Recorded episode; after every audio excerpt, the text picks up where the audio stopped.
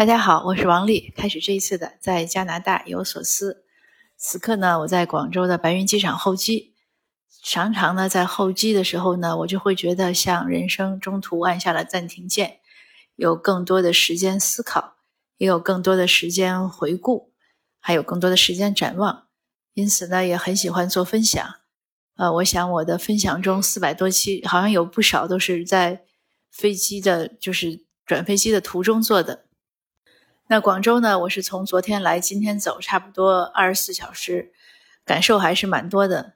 这座城市呢，我给我很多欣喜。我第一次来广州是一九九四年大学刚毕业的时候。经常有听友要听，要猜我的岁数，那你一听这个，大概就差不多了。呃，那个时候呢，很震惊。当时来的时候呢，是看到那个巡警还是武警，总之是警察，晚上是背着冲锋枪在街上巡逻。并且也被告知是包呢一定要斜挎着，然后要小心被抢。当时那是觉得蛮紧张的。那后来当然就是出差来过几次，那这一次呢，呃就觉得有很大的变化。当然不变的呢也仍然有不变的，但是变化呢更多。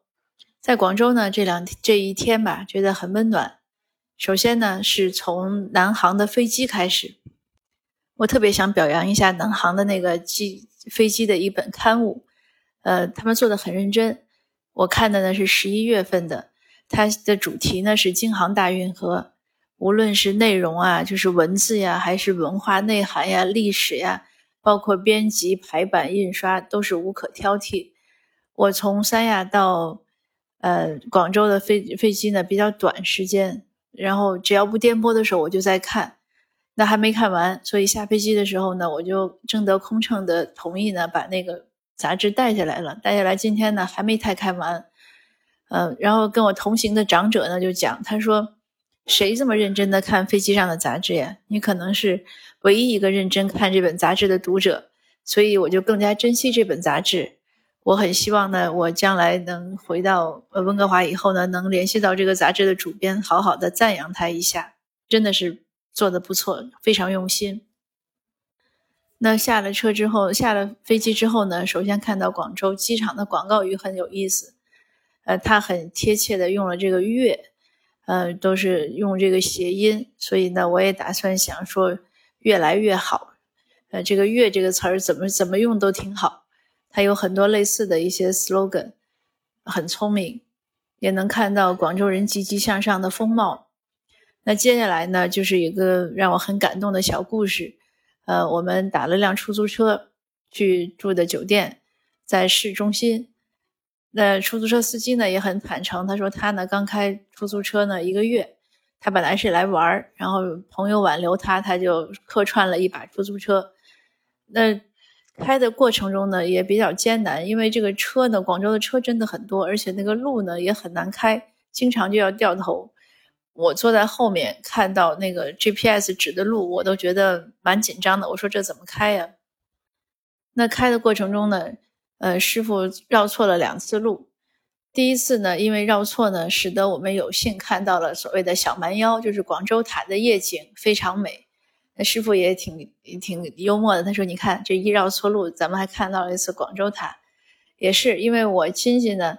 我来广州本来是看亲戚，亲戚呢就很歉意，说来的时间太仓促，没办法带我们去看广州塔。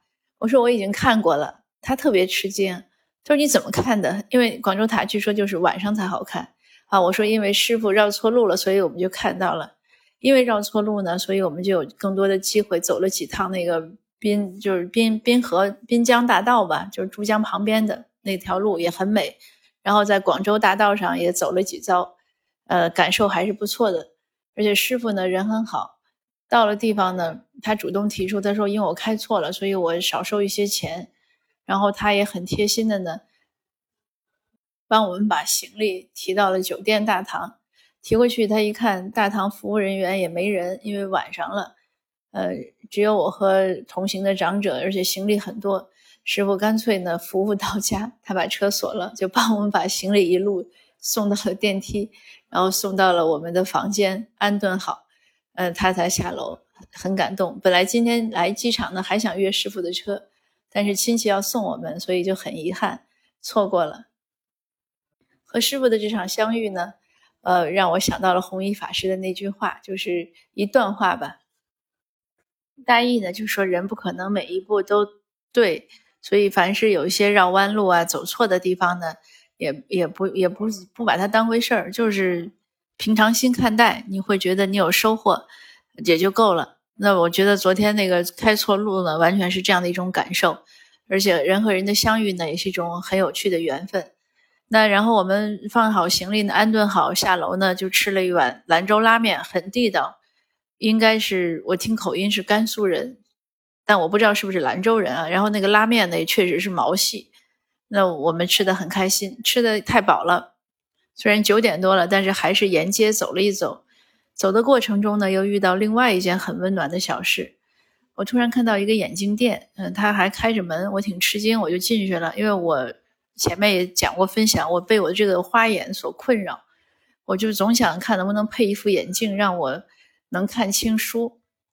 那这个那个值班的那个先生呢，他就说，他说，呃，验光呢是五十块钱人民币，如果你在这在我们这儿配镜的，验光就免费。啊，我说那我先验下光吧，他就去找验光师。验光师出来呢是个小姑娘，呃，小姑娘呢也挺认真。她看了看我的这个呃眼镜，然后给我试了一下花镜啊什么，然后她测了一下，她说你是不是有散光？我说对。她说有散光呢，你不能直接配老花镜，你应该到专科去看一下。呃，你现在这个眼镜呢也没什么问题，度数他测了，他说你不可能配一个眼镜。呃像你过去那样看什么都清楚，那他连验验光也没给我做，他说不需要做，他说就是这样了，所以我就觉得，哎呀，你看人家这个到手的钱都不赚，其实他给我验一下光呢，他收钱我也不会，我也觉得很正常，因为是我要求的。但是小姑娘用很专业的这个角度来讲呢，她说你不需要。但我白天今天白天办事也是这样，我去一个地方办事，然后他的工作人员呢，他解决不了。嗯，他竟然呢就介绍我去他们同行，其实是应该算竞争单位。他说你去那一家去看看，我真的是有点震惊，就是我觉得好像同行是冤家吧，人家还会介绍。他说不远就在前面，你走个两三百米就到了。他说我觉得你在那边应该能办成。所以种种这样温暖的事情呢，让我觉得广州呢也是个很美好的一个地方。呃，当然了，也有朋友讲，我看听友留言也说，疫情之后呢。感觉人情呢变得更温暖了，可能大家呢都经历过生死，所以也就是说，这世间的事儿除了生死没有大事儿，凡事呢都想开点儿。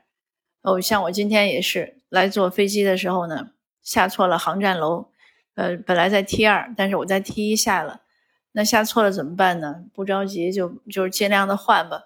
呃，带着那么大行李，那么多行李，今天行李又多了一件，那结果呢就是。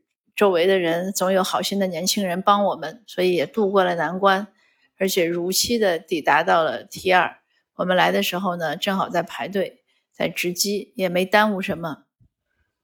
就是这一路走来吧，我也时常用各种各样的小事激励自己，让自己呢尽量淡定，尽量想得开，尽量珍惜各种各样的机缘，各种各样的巧遇，尽量的把一些。